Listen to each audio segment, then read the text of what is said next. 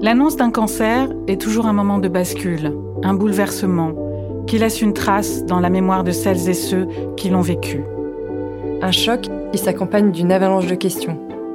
Est-ce que je vais mourir Pourquoi moi Comment en parler aux autres Et comment faire avec ça Vous écoutez Osons la vie, un podcast créé par Rose Up.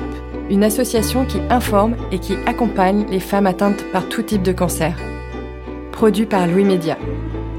Vous allez entendre Karen, Cynthia NK, ou encore Stéphanie, neuf femmes. neuf voix singulières. Chacune se souvient exactement du jour où on leur a annoncé leur cancer, de ce qu'elles ont ressenti sur le coup, de ce qui s'est passé juste après.